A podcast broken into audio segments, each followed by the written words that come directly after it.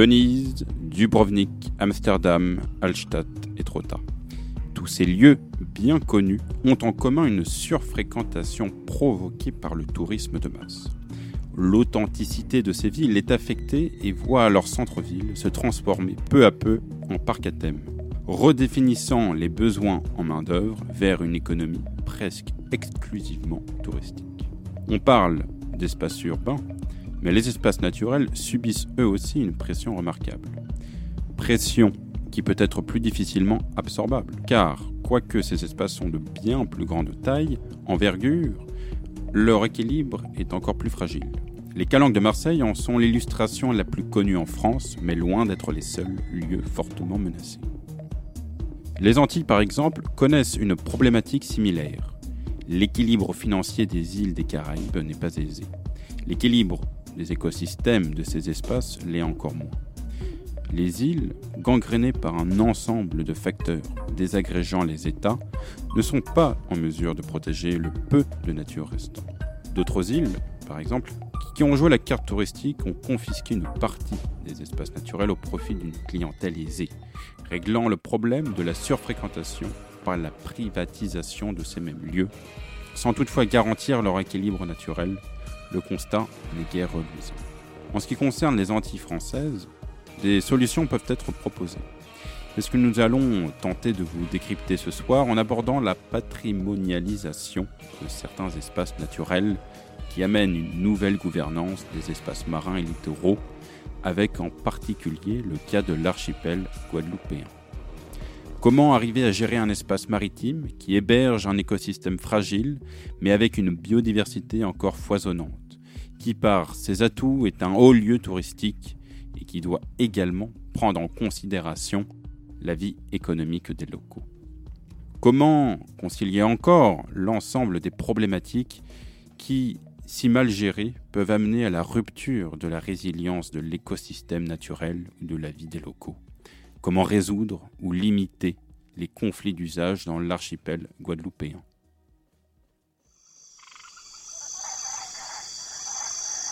Les Voix du Crépuscule, Anthropologie et Sciences sociales sur Radio Campus Paris. Donc euh, bonjour à, tous encore une fois.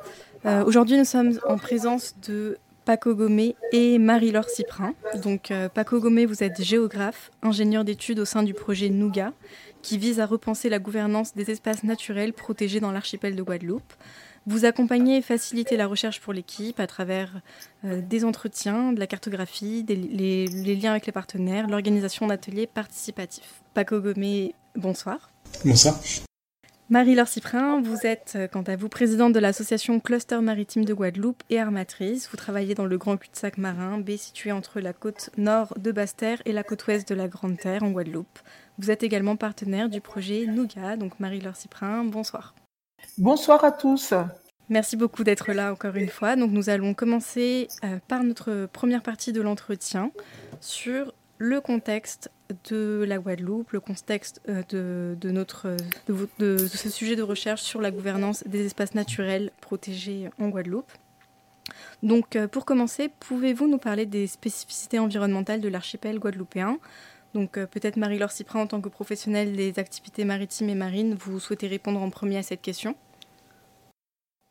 Eh bien oui, euh, alors comme vous l'imaginez, la Guadeloupe étant une île, donc nous sommes bordés d'eau et énormément d'activités se sont développées. Les activités nautiques se sont démocratisées parce que il faut bien comprendre l'évolution des choses. Avant, sur notre territoire, il y avait vraiment deux catégories d'utilisateurs de la mer. D'un côté, les pêcheurs professionnels et de l'autre côté, les personnes qui avaient les moyens d'avoir des bateaux de plaisance parce que ça restait quand même quelque chose d'extrêmement onéreux, donc une certaine couche de la, de la, de la population. Tout cela, bien sûr, ça, ça, ça a été balayé euh, euh, depuis longtemps. Et maintenant, vous avez énormément d'utilisateurs de la mer. Et par le biais euh, des bateaux aussi, en location de bateaux avec ou sans permis, euh, je veux dire que tout le monde, dès qu'on a l'envie, eh bien tout le monde peut maintenant être sur l'eau. Ça ne veut pas dire que vous avez des utilisateurs de la mer qui soient respectueux de l'environnement ou même qui soient aguerris aux méthodes de navigation. Voilà. Donc ça a vraiment tout changé, ça a tout bouleversé. Et, comme toujours, eh bien, bien souvent, nous sommes, l'administration est en retard par rapport à, l'évolution des choses et, et, elle ne fait que au coup par coup euh, installer une réglementation euh, en fonction des nuisances qui sont apportées par l'impact d'une trop grosse fréquentation sur un espace.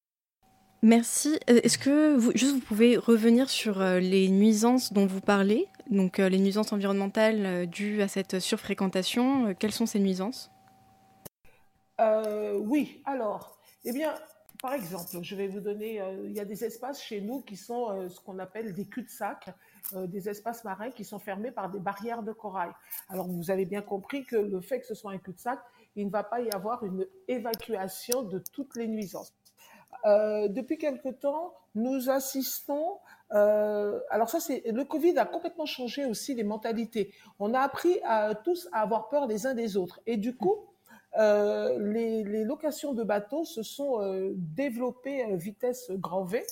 Et comme j'expliquais, vous n'avez pas obligatoirement des personnes qui sont aguerries euh, aux, activités, enfin à la fonctionnalité de la mer. Dans le grand cul-de-sac marin, qui est un espace euh, chez nous, nous avons pris des, photos, euh, des visions du haut. Les hélices des bateaux font des dégâts sur les herbiers. Alors des bateaux qui sont souvent des bateaux de location sans permis les gens échouent parce qu'ils ne savent pas reconnaître les hauts fonds, ils ne savent pas bien lire les GPS, ils vont dévier du tracé qui est fait sur le GPS.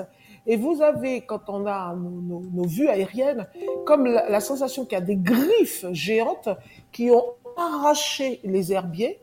Et bien souvent, les personnes sont persuadées que les herbiers sont utiles pour nourrir les poissons, les tortues, etc. Ce n'est pas que ça. Un herbier, c'est aussi un tapis végétal qui va ralentir la pression de l'eau sur le littoral. Donc, je vais aller beaucoup plus loin, du coup, au travers de la question pour qu'on comprenne bien. Donc, on constate une diminution de notre trait de côte. Mais cette diminution, elle est due à quoi? Elle est due d'abord au fait que la barrière de corail est en train de mourir.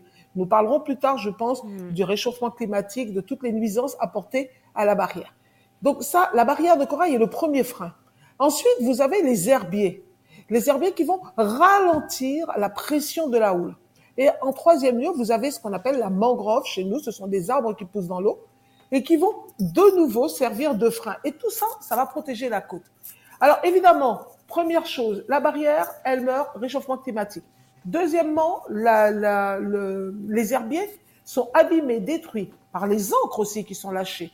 Nous avons, le parc national a installé plus d'une, pratiquement 200, 200 mouillages, mais comme de toute façon l'activité augmente, vous avez des gens qui en permanence lâchent les encres un peu à droite et à gauche. Parfois même, ce n'est pas de la mauvaise foi. Ce sont des personnes qui ne sont pas aguerries. Donc elles vont lâcher leur encre dans un espace sableux, mais comme l'encre n'aura pas pris, elle va dériver. Et le temps qu'ils réalisent, eh bien, elle sera dans l'herbier. Et là, on va devoir remonter l'encre et on va arracher l'herbier. Et puis la mangrove, qui est une autre problématique dont on pourra parler si vous le voulez, et qui, elle aussi, souffre euh, des nuisances. Alors celles-ci qui viennent de la terre, parce que le rôle de la mangrove est aussi d'être un filtre. Et vous avez toutes les nuisances terrestres et toutes ces stations d'épuration qui ne sont pas conformes et qui déchettent, qui déversent leurs déchets dans la mer. Voilà, c'est un petit peu l'explication que je pourrais vous donner d'une partie des nuisances. Et justement, euh, Marie-Laure Cyprin, vous êtes euh, donc présidente du cluster maritime de Guadeloupe, donc qui travaille notamment sur le développement d'une économie maritime soucieuse de l'environnement. Donc, quel est votre rôle et quel est l'objectif de, cette organisation dans euh, ce contexte-là? Alors, le cluster maritime de Guadeloupe existe depuis 2011. Il faut savoir que nous sommes des éménages, je dis nous, hein, parce que il y a des clusters maritimes maintenant, pratiquement sur tous les territoires d'outre-mer et les, territoires et départements d'outre-mer. Donc, nous nous euh, nous regroupons une soixantaine de membres. Je sais pas dit 60 personnes, 60 membres. Donc, c'est-à-dire tout ce qui concerne l'économie bleue. Ça peut passer euh, de l'Union maritime portuaire à, au club de plongée, au scaphandrier, à l'université avec la recherche, euh, les bateaux de loisirs, la croisière, etc. Voilà. Nous sommes partenaires euh, avec le port, le service du littoral, avec l'ONF, avec la région Guadeloupe, les affaires maritimes, etc., etc. Donc nous regroupons, nous sommes l'interface entre tous les professionnels du monde maritime et les administrations et les collectivités. Donc notre rôle, c'est de faire, de participer. D'abord, nous, travaillons sur la feuille de route euh, de, l'économie bleue avec la région, avec la préfecture, la feuille de route de l'économie maritime aussi, et, de faire remonter donc euh, les, attentes, la vision aussi des professionnels du maritime sur 5 ans, sur 10 ans, etc. Alors moi j'avais une question pour euh, Paco Gomé également. Quels sont les différents acteurs que vous avez pu euh, euh, étudier, recenser et, et, sur lesquels vous travaillez à travers le projet Nougat dans la régulation de ces espaces marins et littoraux? Alors il y a différents types d'acteurs. on a les propriétaires des espaces marins et littoraux qui peuvent être euh, autres que le gestionnaire de ces espaces. Donc on a deux catégories, donc propriétaire et gestionnaire. Euh, pour donner un exemple, le conservatoire du littoral peut être propriétaire euh, d'une plage, par exemple, sur, un, sur une bande littorale, et on va dire que l'ONF peut être gestionnaire, ou on peut avoir une commune gestionnaire. Et donc, déjà, le fait d'avoir euh, deux types d'acteurs comme ça, ça représente, euh, euh, ça peut représenter un millefeuille, on va dire, le, fameux millefeuille administratif. Et on va essayer, nous, de bien comprendre qui sont les propriétaires de, tous ces espaces, qui sont les gestionnaires et quelles sont les problématiques liées à, la multiplication donc des, gestionnaires.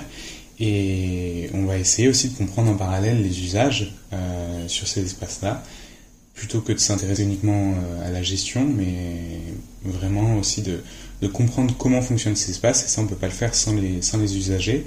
Donc vous avez les usagers professionnels, euh, les armateurs euh, et armatrices, dont, Madame Cyprien, vous avez des pêcheurs, vous avez des plaisanciers, qui soient guadeloupéens ou que ce soit des touristes, et vous avez ensuite différentes pratiques euh, sur le littoral. On peut avoir des pratiques de loisirs euh, qui sont sportives, on peut avoir euh, des pratiques, on va dire, bah, juste de, touristes sur la plage, tout simplement, profiter de la chaleur. voilà. Très bien, merci. Et du Très coup, bien, merci. Et du coup, comment en fait cohabitent différents acteurs tous ces différents acteurs? Est-ce qu'il y a des conflits d'usage, notamment entre les locaux et les touristes? et ce qui a donné lieu à des euh, projets comme euh, celui-là Alors, euh, on a pu constater certains conflits d'usage. Mais ça, je suis pas spécialiste et je pense que je laisserai Madame Sifrin répondre à la question des conflits d'usage parce que je pense qu'elle a pu en constater. nous, ce qu'on a comme retour via des, entretiens dans le cadre du projet, c'est qu'effectivement, il peut y en avoir entre, entre différents usagers, mais ce qui va nous intéresser aussi beaucoup, c'est les, les reports d'usage. Euh, suite à la dégradation de certains espaces, euh, des personnes qui vont reporter leurs usages sur, euh, sur d'autres territoires. Donc bien comprendre ces dynamiques-là, et c'est pour ça qu'on travaille à l'échelle de toute la Guadeloupe. Et hum, ensuite, excusez-moi, est-ce que vous pouvez répéter la, la fin de votre question? Je suis désolé. Pas de souci. Euh, non, en fait, c'était euh, le constat des conflits d'usage au sein de même, euh, même espace et qui, en fait, ont donné lieu à des projets comme celui-là, ce Nougat. On va dire que c'est pas vraiment les, les, conflits d'usage qui vont donner naissance au projet Nougat, c'est plutôt une problématique au niveau de la gouvernance et peut-être un manque parfois d'efficacité ou un, un, manque de visibilité sur comment ces espaces-là sont, sont gérés et par, par exemple, ça peut être compliqué de savoir qui est le propriétaire euh, euh, d'une bande littorale, ça peut être compliqué de savoir euh, qui, qui est l'autorité dans, cet espace-là quand on est en mer. Et donc, ça a créé, on va dire, un besoin qui nous a été communiqué donc, par différents partenaires et sur un précédent projet de recherche dont peut-être on, parlera. ça a créé un besoin d'avoir une vision simplifiée de la gouvernance et peut-être même de, de faire une proposition pour améliorer la gouvernance de, de ces espaces-là. Est-ce que Marie-Laure Cyprin, vous voulez euh, compléter euh, sur les conflits d'usage? Oui, alors effectivement, il y a des conflits d'usage. Il y a des conflits d'usage entre les professionnels et les plaisanciers. Euh, il y a des conflits d'usage parce que, oui, comme vient de le préciser Paco, on ne sait, on ne sait pas toujours de quelles compétences il s'agit. Je vais vous donner un exemple simple dans le grand cul-de-sac marin, vous avez un, vous aviez un îlet qui s'appelait l'île et la biche. Il y a eu des projets qui ont été menés pour sauver cet îlet. Donc, vous donc pour qu'on comprenne bien, le sable et l'eau. Alors, le sable était sous compétence du conservatoire du littoral.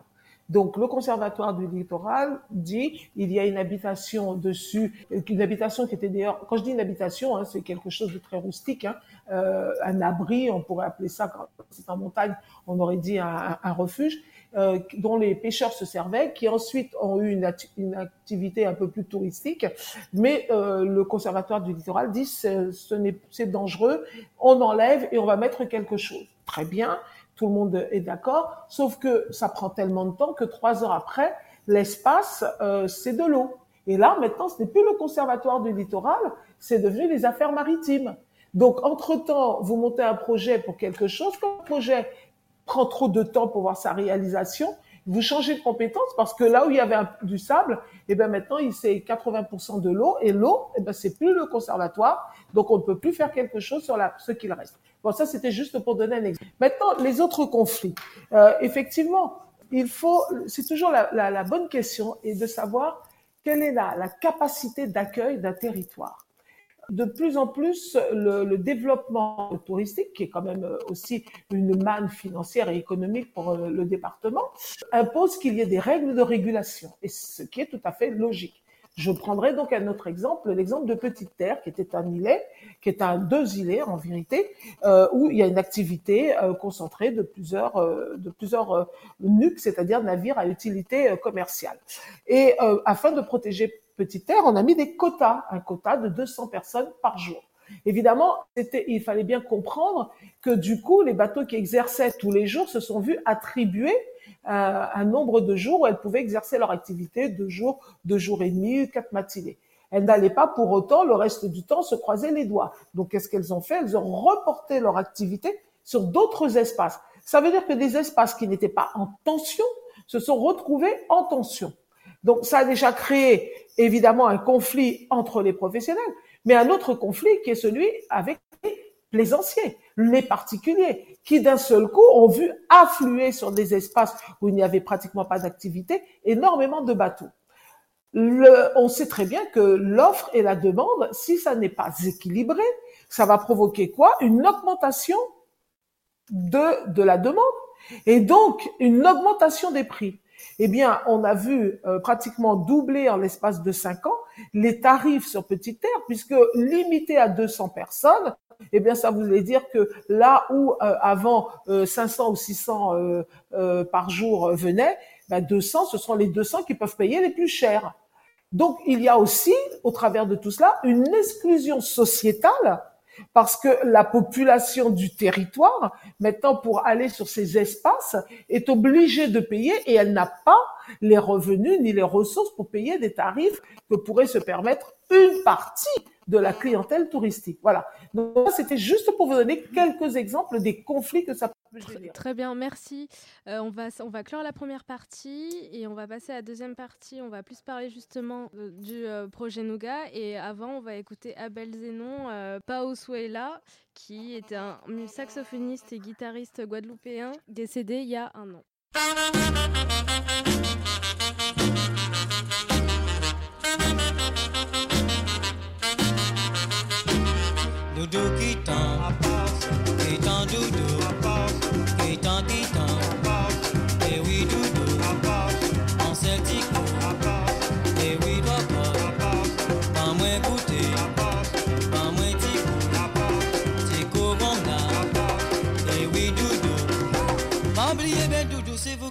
Moi en courant la la comme ça. C'est vous qui promettez moi moi pas qu'à oublier, moi j'avais tico la tico moi moi là. Doudou qui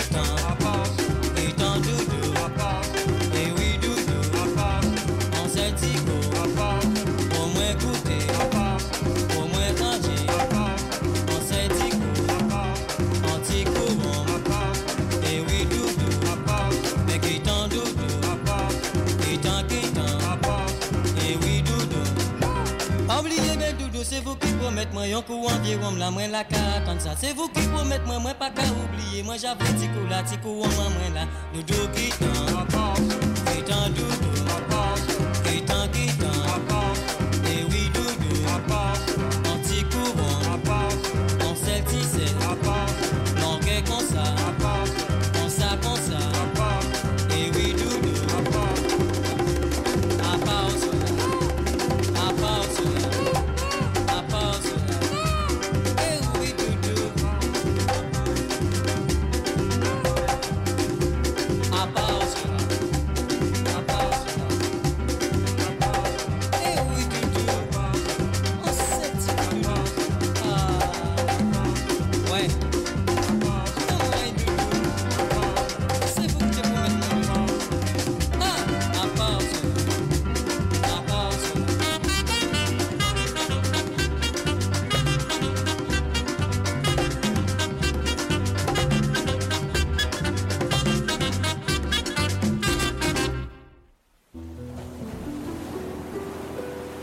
Voix du Crépuscule, Anthropologie et Sciences sociales sur Radio Campus Paris.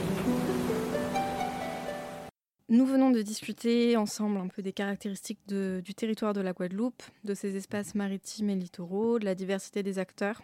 Face à ce contexte, on l'a déjà un peu évoqué.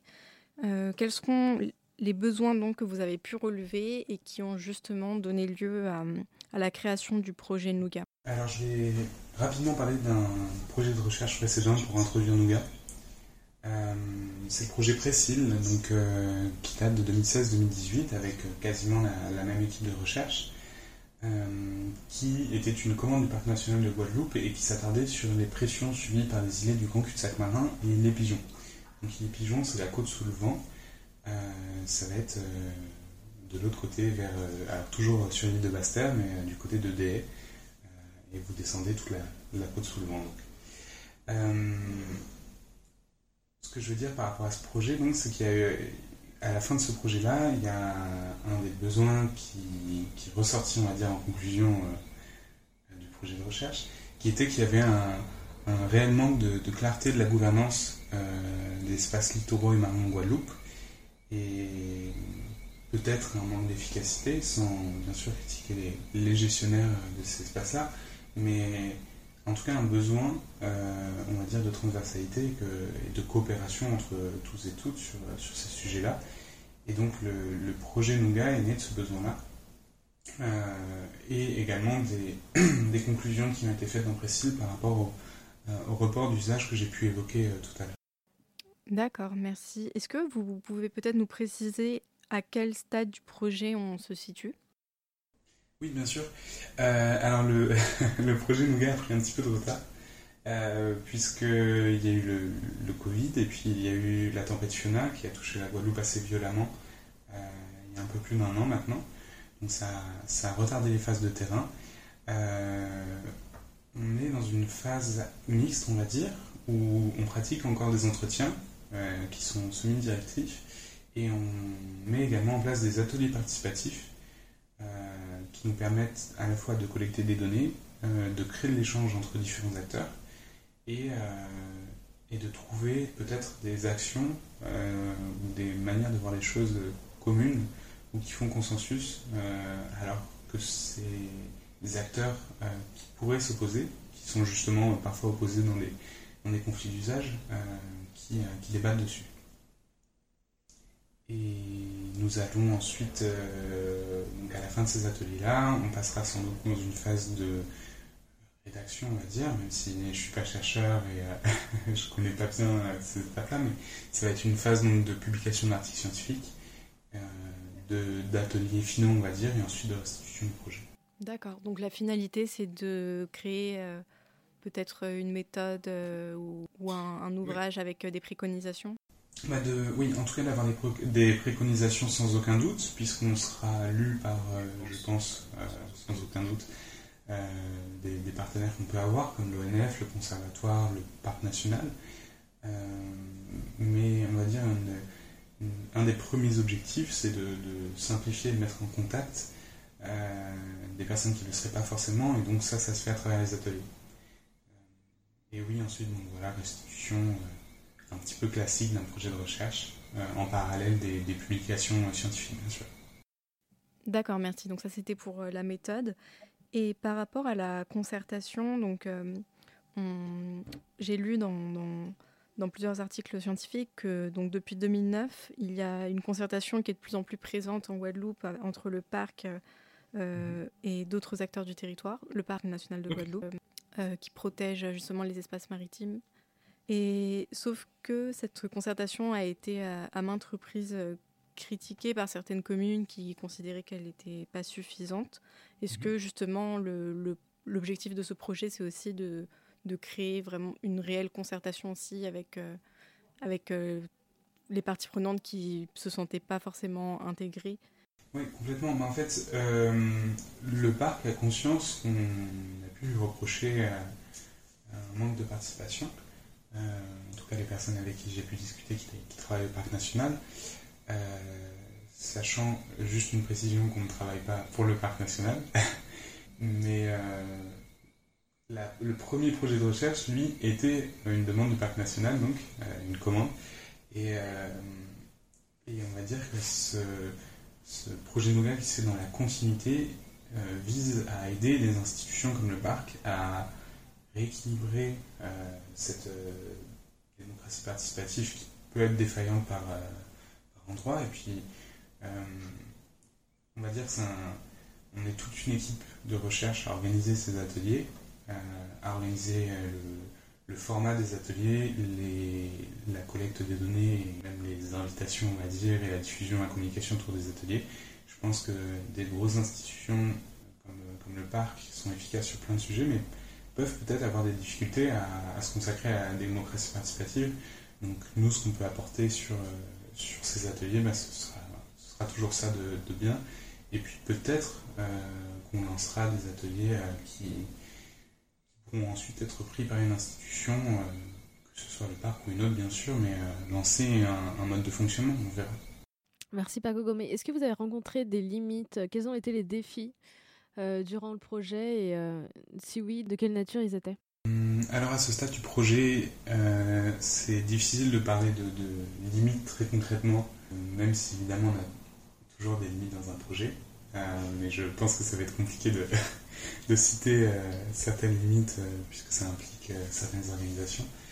je pense tout de même que. Enfin, c'est assez bête, mais les éléments climatiques peuvent être une première limite, alors pas forcément à la, méthodologie, mais au terrain, on va dire, parce que moi je, suis ingénieur d'études et je suis basé en, Guadeloupe depuis environ six mois, mais avant ça, le projet n'avait pas de personne qui était en permanence en Guadeloupe, et donc forcément, bah, ça, ça représente une limite. Euh, et Fiona avait déjà retardé le, projet. Et on a organisé, enfin on organise dans un mois un atelier participatif sur l'île de la Désirade, qui est en ce moment euh, à pleine réparation, euh, restauration de l'île avec, avec le passage de l'ouragan Tami, qui a fait beaucoup de dégâts sur cette île. Donc ça, forcément, les ateliers participatifs sur la gouvernance des espaces marins et littoraux ne sont pas la priorité quand il y a des, éléments comme ça. Euh, je pense à d'autres limites également, c'est le fait que je sois métropolitain et qu'on travaille euh, sur un espace qui est une identité forte, une langue qui lui est propre. Euh, ça peut représenter une limite, même si quand on échange avec les personnes et qu'on montre bien qu'on n'est pas là pour prendre des décisions, mais plutôt échanger et faire remonter les besoins de chacun, et chacune, ça va permettre euh, de débloquer un petit peu le, langage. Mais voilà, c'est ce à quoi je pense pour, pour les limites. Alors bien sûr, il y en a sans doute plein d'autres, mais c'est ce qui me vient à l'esprit. Très bien, merci. Euh, on va passer à une pause musicale. On va écouter euh, L'homme des marais des Négresses Vertes et ensuite on va écouter une chronique de Pascal.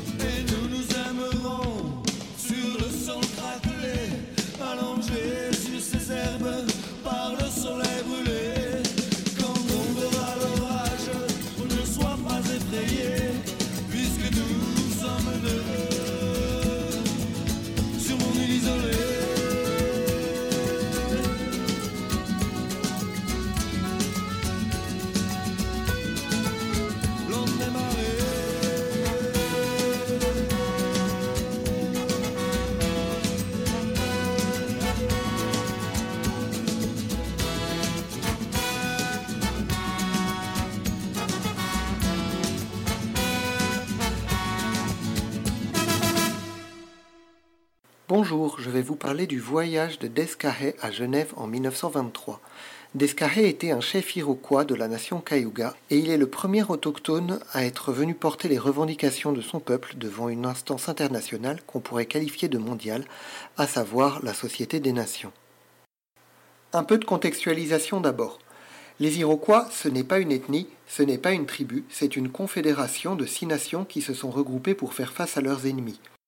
Aujourd'hui, ces six nations sont dispersées entre plusieurs provinces de la partie est du Canada et plusieurs États du nord-est et du centre des États-Unis. Iroquois, c'est le nom européen.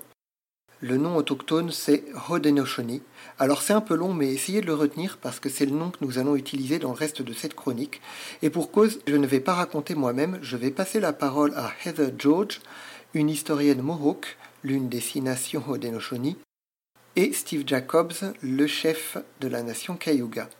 Ils étaient tous les deux présents à la journée internationale de solidarité avec les peuples autochtones organisée par le CSIA Nitassinan le 14 octobre dernier, je faisais partie des organisateurs, et ils se sont exprimés dans le cadre des 100 ans de la venue de Descarré Levi General en Europe.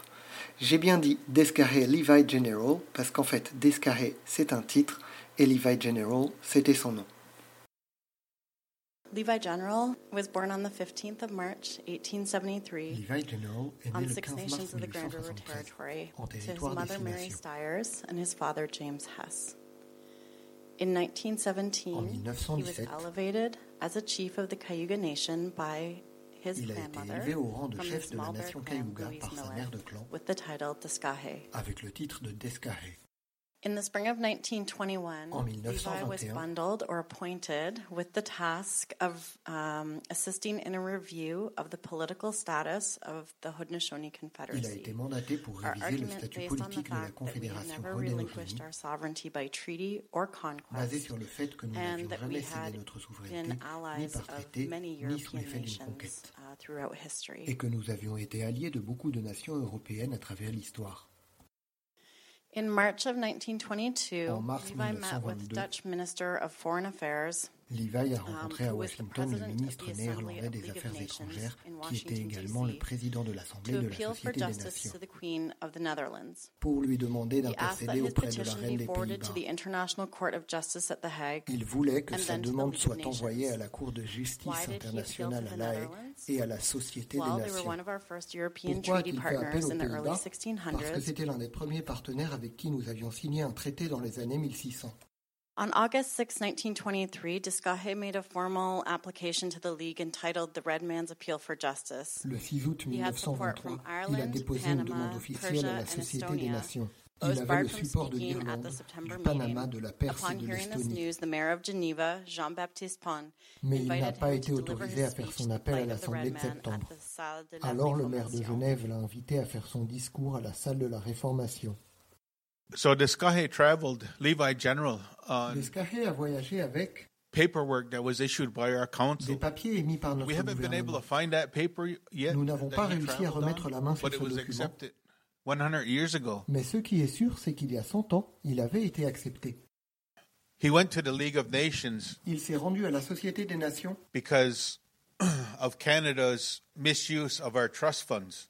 À cause de la mauvaise gestion par le Canada de l'argent de notre communauté.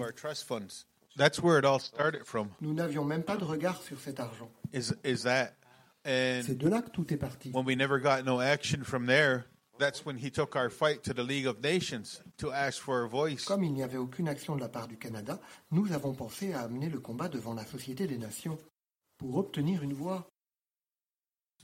our passport. Aujourd'hui, nous voyageons toujours avec nos passeports If a Haudenosaunee. country doesn't accept it, Si un pays ne we l'accepte pas, enter that country. nous n'entrons pas dans ce pays. They've tried to force us to get a Canadian passport, American Ils tentent de passport. nous forcer à utiliser des passeports états-uniens ou canadiens, mais nous refusons. As a sovereign government, this is who we are. We're Haudenosaunee. We're not American. We're not Canadian. En tant que gouvernement souverain, nous ne sommes pas états-uniens, nous ne sommes pas canadiens, nous sommes Haudenosaunee.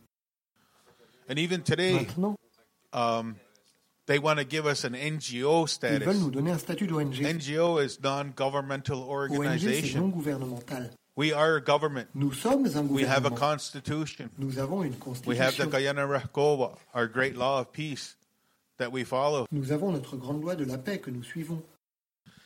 I guess I'll and I'll close with um, thanks to Je Geneva. remercie la ville de The city Genève. really took this guy in in 1923. En He 1923, was there for 18 months pendant les 18 trying mois où get Descaret a essayé d'obtenir audience son audience at the League of à la Nations, Société des Nations, and the city really supported him. la ville l'a vraiment You aidé, know, they raised the y funds compris so financièrement. that he could stay there to address our issues. En raison des obstacles mis sur son chemin par le gouvernement canadien, Descaret n'a finalement pas pu s'exprimer devant la SDN. Il a néanmoins pu se rendre dans plusieurs villes européennes, dont Paris. Aujourd'hui, plusieurs villes ou pays reconnaissent le passeport Haudenosaunee. La France l'accepte au cas par cas. C'est comme ça que Heather George et Steve Jacobs ont pu venir. Cependant, la traversée de la frontière entre le Canada et les États-Unis reste un problème. Le Canada est en train de considérer la possibilité pour les ressortissants Haudenosaunee de pouvoir voyager librement à travers cette frontière. De nos jours, ce voyage reste l'inspiration, la matrice à laquelle se réfèrent les peuples autochtones lorsqu'ils viennent porter leurs revendications devant les Nations Unies, et ce, depuis 1977. Les voix du crépuscule. Les voix du crépuscule. Les voix du crépuscule. Anthropologie et combat des peuples autochtones sur Radio Campus Paris. Merci pour cette chronique, Pascal. Donc, euh, nous allons passer à la troisième partie et dernière partie sur euh, les possibilités de nouvelle gouvernance, l'évolution des pratiques aussi euh, en lien avec le tourisme et ces espaces. Comme vous l'avez indiqué, Paco, nous sommes au stade du projet où la co-construction avec les ateliers va enfin commencer et dont l'aboutissement sera la mise en cohérence d'une réflexion et d'une stratégie commune. Nous l'avons déjà évoqué, mais est-ce que euh, vous avez d'autres attentes sur ce travail collaboratif, enfin, des, attentes concrètes peut-être euh, basées aussi sur d'autres modèles? Euh, Je pense pas qu'on ait d'attente. Enfin, c'est dur d'avoir un recul euh, parce que je me considère encore nouveau sur le projet, on va dire. J'ai pas connaissance d'autres projets euh, similaires, euh, on va dire, euh, avec des paramètres assez communs qui permettraient d'avoir des attentes. Je pense que les chercheurs ont des attentes, mais je pourrais pas parler en leur nom. Ce que je trouve intéressant, j'en parlais tout à l'heure, c'était ce- cette volonté de, simplifier la gouvernance passe parfois par des petites choses comme lors des ateliers. Lorsqu'à la fin d'un atelier, on voit différentes personnes qui ne se seraient sans doute pas rencontrées avant euh, échanger, euh, échanger leurs contacts. Euh, on, voit que ça va, c'est une relation qui aura peut-être un avenir et qui permettra peut-être de débloquer des choses. Je pense par exemple à une personne, une institution qui peut être par exemple la DEAL et, un pêcheur ou un plongeur professionnel Mhm. Euh, qui peuvent échanger. Donc c'est Créer des espaces euh, de transversalité, on en revient au, partage des, compétences. complètement. Voilà. Euh, Est-ce que quand on voit que, pour revenir à ce qu'on disait en première partie, que des pratiques touristiques en fait sont plus viables pour l'environnement, est-ce que vous pensez que hum, certains acteurs du territoire, donc euh, comme le parc national de Guadeloupe, pourraient mettre en place des mesures pour réguler le tourisme ou voire interdire certaines pratiques à venir, euh, voire interdire l'accès à différents îlets euh, Euh, alors au niveau de la, la restri- des restrictions comme ça, je sais que le parc national euh, impose déjà certaines règles. Par exemple, les, les mouillages dont a parlé tout à l'heure Madame Cyprin, c'est relativement nouveau à l'échelle de la protection de ces espaces puisque je pense que ça a 2-3 ans comme projet. Donc le, le parc national a, a mis en place des mouillages qui permettent d'éviter euh, de jeter l'encre sur, euh, sur des herbiers ou directement sur des hauts fonds et donc abîmer, euh, abîmer ces espaces-là. Euh, Il y a des restrictions qui sont prises également, euh, qui peuvent être temporaires. Par exemple, euh, je pense à l'îlet Carrette, qui est un îlet, qui, enfin, qui est même l'îlet le plus fréquenté du Grand Cul-de-Sac marin, je pense. Il a la particularité d'être d'être euh, accessible à pied, puisqu'il y a certains îlets qui sont euh, soit en mangrove, donc visitables en, en kayak, euh, soit euh, qui sont devenus des hauts fonds, comme euh, l'îlet euh, de la Biche dont parlait Madame Cyprin tout à l'heure, où on peut on peut descendre, mais on peut pas, on va dire, étendre sa serviette, alors que sur, sur l'îlet Carrette c'est le cas. Mais l'îlet Carrette est donc exposé à des piétinements, de, du peu de végétation qui y reste, et donc à, on va dire des des bateaux euh, ou des jet skis même qui accostent et qui peuvent euh, qui peuvent jeter l'ancre très proche malgré la présence de bouées. Et donc euh, le la commune de Sainte-Rose par arrêté, puisque le l'îlet Carrette est sur le territoire de la commune de Sainte-Rose, a décidé de fermer temporairement l'îlet pendant quatre mois. Donc euh, je crois que c'est du 15 septembre jusqu'au 15 janvier, ce qui permet de régénérer, on va dire, la végétation sur place avec euh, une collaboration avec l'ONF euh, qui s'occupe des plantations, le conservatoire du littoral qui est propriétaire, la présence du parc en tant qu'observateur. Euh, donc il y a, plusieurs types d'actions comme ça qui peuvent être faites. Une limitation, par exemple, aussi des bottes parties, euh, qui va être un sujet polémique et avec des conflits d'usage, puisque les bottes parties, c'est une pratique culturelle importante en Guadeloupe. Euh, vous allez avoir euh, des restrictions au niveau de la pêche et de la chasse sous-marine, de, loisirs. Euh, et pour donner un dernier exemple, Madame Cyprin parlait tout à l'heure de Petites Terres, qui sont des îles gérées par une association qui s'appelle Titer justement, et l'ONF, donc en cogestion. Et donc ces espaces sont limités euh, d'accès avec un quota de 200 personnes par jour avec différents prestataires. Si je me trompe pas de mémoire, vous devez avoir 9 bouées euh, réservées à des professionnels et environ 11 bouées réservées à des plaisanciers, donc qui sont réservables euh, pour des privés. Et donc ça permet aussi de limiter l'affluence, mais ça implique d'autres problématiques, peut-être parfois de, discrimination, comme pouvait le, le citer Madame Cyprin. Euh, mais euh, mais il y a certains territoires où il y a une urgence, euh, un besoin de protection immédiat, on va dire. Est-ce que vous avez des, chiffres ou peut-être au travers de vos entretiens de l'évolution des pratiques du tourisme, est-ce que vous pensez que le tourisme en Guadeloupe est voué à augmenter d'année en année ou bien qu'il pourra, du fait de ces contraintes écologiques et de ces peut-être nouvelles mmh mesures pour réguler cette affluence qui, qui qu'à un moment donné, il, il baissera et, et, comment vous pensez que, que cela va se passer avec les habitants? Parce que on l'a, on l'a un peu évoqué, on n'en a pas trop parlé sur le fait qu'effectivement il peut y avoir des tensions sociales avec les habitants, mmh des tensions identitaires aussi. Mmh comment, comment vous, vous l'appréhendez au sein, au sein du projet, la, la prise en compte des habitants? Je pense que c'est très important de prendre en compte euh, la dimension culturelle euh, des, habitants euh, ici. je, je dirais qu'il y a des pratiques qui sont très spécifiques à chaque territoire. et ça devient même incohérent de parler de certaines pratiques à l'échelle de toute la Guadeloupe, puisqu'on a, par exemple, à la Désirade, des pratiques qui sont propres à Désirade. On a au Sainte, et donc Terre de Haut et Terre de Bas, des pratiques qui leur sont propres également.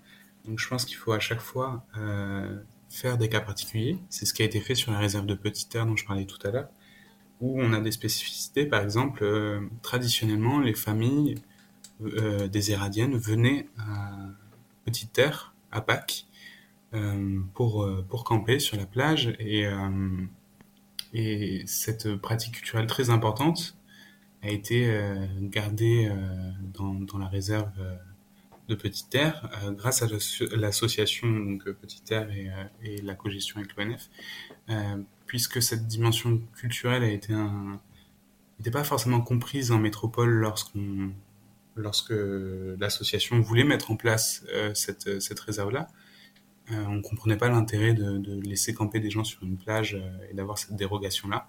Mais finalement, c'est quelque chose qui a été, qui a été retenu, enfin, pour laquelle l'association s'est battue et qui donc permis, euh, a permis une meilleure acceptation euh, de, cette, euh, de cette aire protégée. je pense que si on ne prend pas du tout en compte, enfin même si on ne prend pas assez de toute façon en compte les spécificités culturelles d'un territoire, on va avoir non seulement une opposition, mais on va aussi perdre énormément en légitimité, et donc on va, on va perdre en efficacité vis-à-vis -vis de la protection de l'environnement.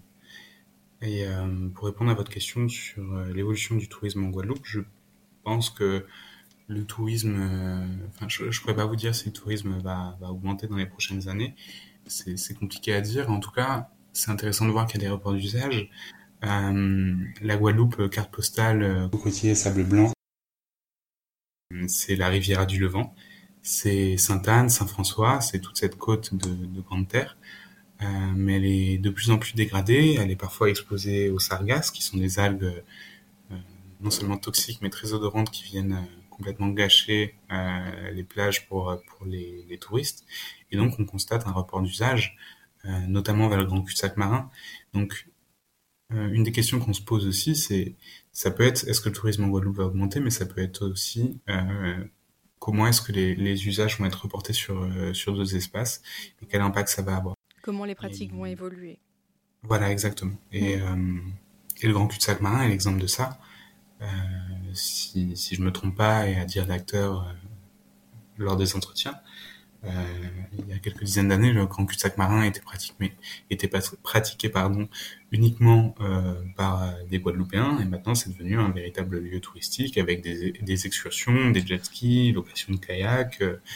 vous pouvez pour un, forfait, euh, partir à la journée avec, euh, avec votre repas compris euh, et, votre baignade dans un, dans un lieu très précis prévu avec un prestataire.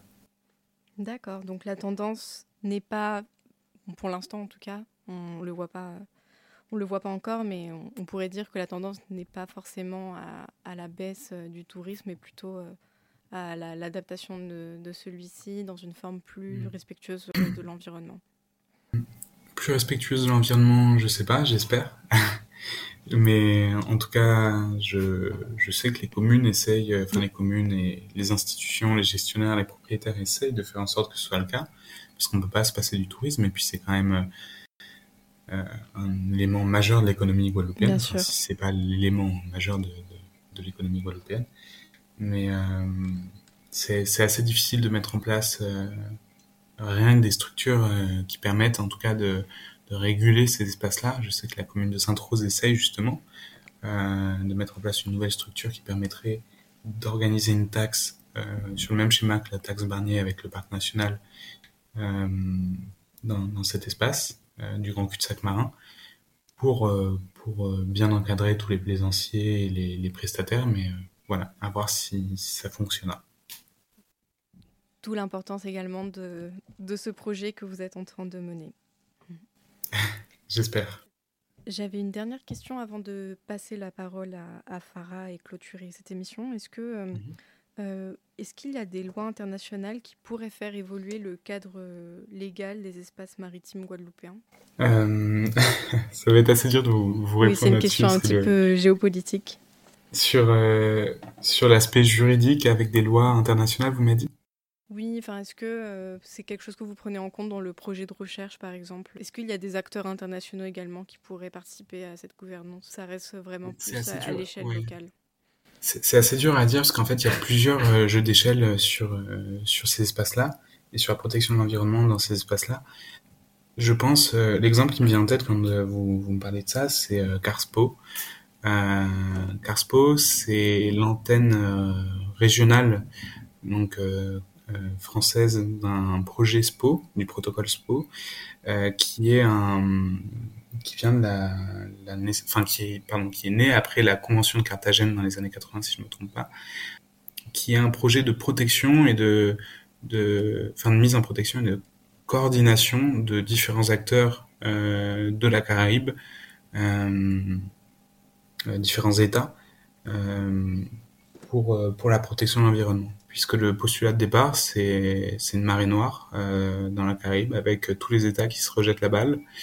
Et une fois que la marée noire est, passée et a bien, bien pollué euh, tous les pays concernés justement, euh, les pays se sont dit que ce serait intéressant d'avoir une coopération internationale, donc Carspo est né de là. Après, les limites d'une telle coopération, c'est qu'il ne va pas y avoir de, de, de valeurs juridiques fortes, réglementaires fortes, on va dire, comme peuvent l'être des cœurs de parcs nationaux, comme peuvent l'être euh, la coopération entre, je, je donne un exemple, le, conservatoire du littoral qui va être propriétaire d'un terrain et l'ONF gestionnaire, ça, ça va pas du tout, ça va être des suggestions, on va dire. Ça n'a pas de valeur juridique euh, ancrée. Alors pour conclure euh, cette, euh, cette émission, Les Voix du Crépuscule restant une radio spécialisée en sciences humaines et sociales, pour vous, quand, on voit que les différents, quand on voit les différentes postures des habitants, des différents acteurs du territoire qui sont en opposition et dont les solutions, notamment au niveau de, protection, de la protection du territoire, de la gestion du tourisme, etc., diffèrent.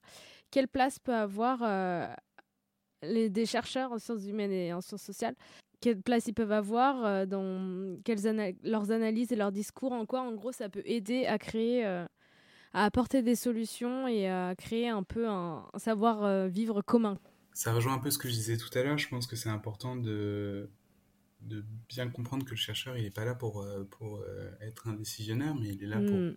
peut-être apporter un point de vue, euh, donner les, les, les clés d'une vision et ne pas dire, ne pas imposer une vérité, mais au contraire proposer plein de, points de vue variés, justement, des entretiens qu'il a pu faire, des, ateliers qu'on peut organiser, et, de là, voilà, proposer proposer de la connaissance pour ensuite euh, qu'il y ait des décisions ou, non, ou, tout simplement un accès libre euh, à l'information euh, sur les sujets.